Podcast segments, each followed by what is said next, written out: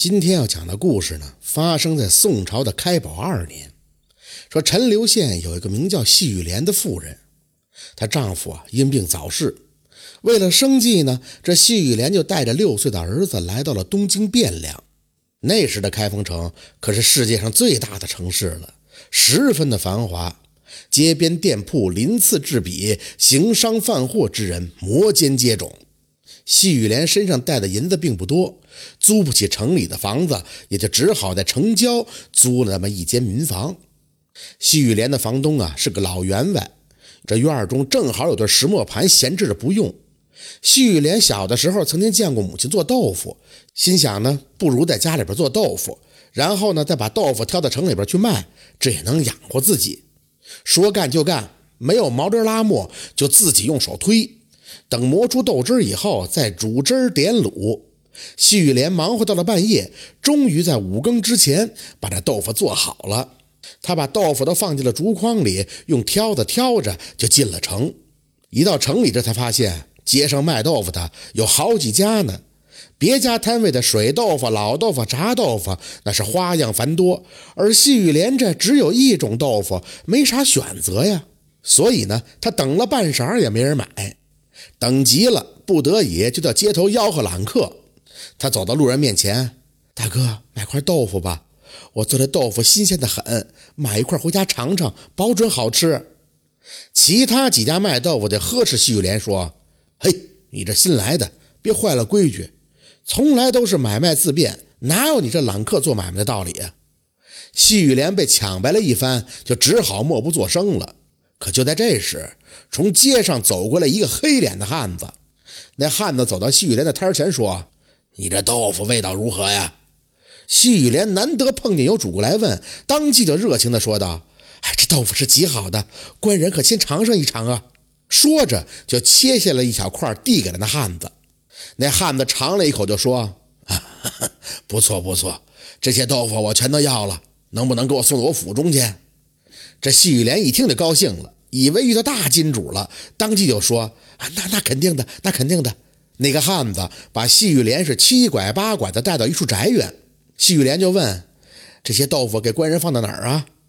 这时那个汉子笑吟吟的走到细雨莲面前说：“那些豆腐我不爱吃，我只想吃你身上这两块。在开封城做生意，哪个不认识我屠夫郑冠希呀？”倘若你将我伺候舒服了，少不了你的好处。说罢，那汉子就朝细雨莲扑了过去。这细雨莲本来以为自己遇到了一个大主顾，不曾想对方竟是一个色魔恶霸。那屠夫郑冠希一把把细雨莲搂住，细雨莲是挣脱不得，最后抄起那切豆腐的刀，在郑冠希脸上就划了一刀。顿时，郑冠希脸上是鲜血直流。正在他用手捂脸的功夫，这细雨莲才得以脱身。可是细雨莲并没有逃跑，而是站在原地，郑重地对郑冠希说：“我不管你是郑冠希还是什么冠希，我细雨莲不是那么好欺负的。不信这天子脚下就没有王法了。这次我是用刀划你的脸，下次你要再敢无礼，我就切了你的三寸钉。”说罢，这细雨莲还挥了挥手中的刀。郑冠希是个外强中干的主，本来以为可以连哄带骗的占些便宜，谁知道竟被这妇人羞辱了一番。等到细雨莲走后，正好他的一个木匠朋友上门拜访。正所谓啊，物以类聚，人以群分。那个木匠名叫贾腾隐，那也是个好色之徒。贾腾隐一看到郑冠希脸上的伤痕，就笑着说。呵呵，我说郑老兄啊，摊上好事了也不跟兄弟说一声。刚才我看你家出去那个小娘子不错呀，你看你这忘乎所以的，脸都被那小娘子给抓破喽。郑冠希苦笑了一声，就说道：“嘿，兄弟，别取笑我了。实不相瞒，今天我在集市上见那妇人美貌，本来想哄下她占些便宜，不曾想那妇人是个狠角，这脸上的伤痕就是那妇人用刀划的。”兄弟呀，你才高智广，帮我想想办法出了这口恶气，怎么样？贾腾隐就说：“好，原来这么回事你看这样行不？兄长请我喝一场酒，我保准让那美妇人主动送上门来，任由兄长驱使。”郑冠希眉开眼笑地说：“果真如此的话，莫说请兄弟喝上一顿酒，那就是十顿酒也值得。这个贾腾隐啊，平日里最爱钻研歪门邪道。他从一个古墓中就偷出了一本鲁班书，上面记载着各种木匠害人的法术。他的计谋呢，就是在细雨莲的房上做手脚，等到符咒生效以后，他们就可以为所欲为了。